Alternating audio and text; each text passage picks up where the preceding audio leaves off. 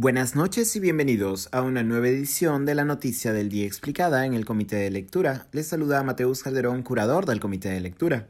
El presidente Pedro Castillo, tras varios meses de silencio y luego de conceder dos entrevistas a medios locales, dio una larga entrevista a la televisora internacional CNN en español. Las impresiones resultantes de la misma, no obstante, han sido mayoritariamente negativas.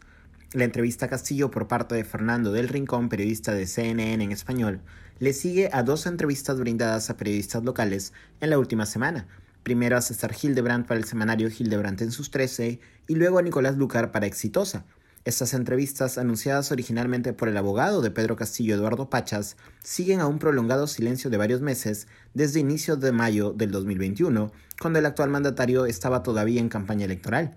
El cambio de estrategia mediática de Castillo ocurre en un contexto de descenso sostenido de su popularidad y en medio de varios escándalos por presunta corrupción vinculados a su círculo cercano.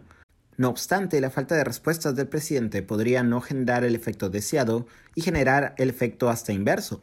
La entrevista con Fernando del Rincón se ha dividido en dos partes, política interna y política exterior. La primera parte de la entrevista fue transmitida ayer por CNN en español, con diferentes secciones correspondientes a los diferentes temas tocados. Durante el diálogo, Del Rincón cuestiona Castillo por las visitas a la casa de Zarratea, el nombramiento del ex secretario Bruno Pacheco, quien no supo explicar la procedencia de 20 mil dólares encontrados en el baño de su oficina, y su cercanía a la cuestionada asesora empresarial Karelim López, quien organizó una fiesta infantil en Palacio para la hija de Castillo.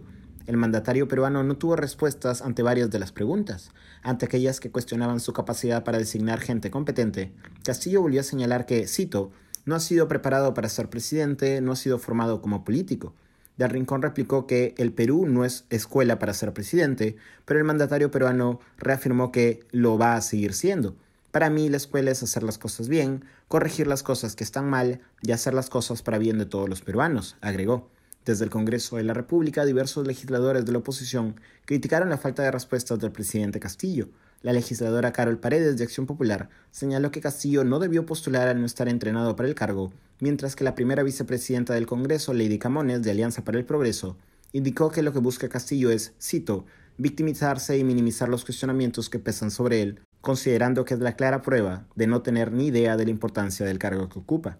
Esto ha sido todo por hoy, volveremos mañana con más información.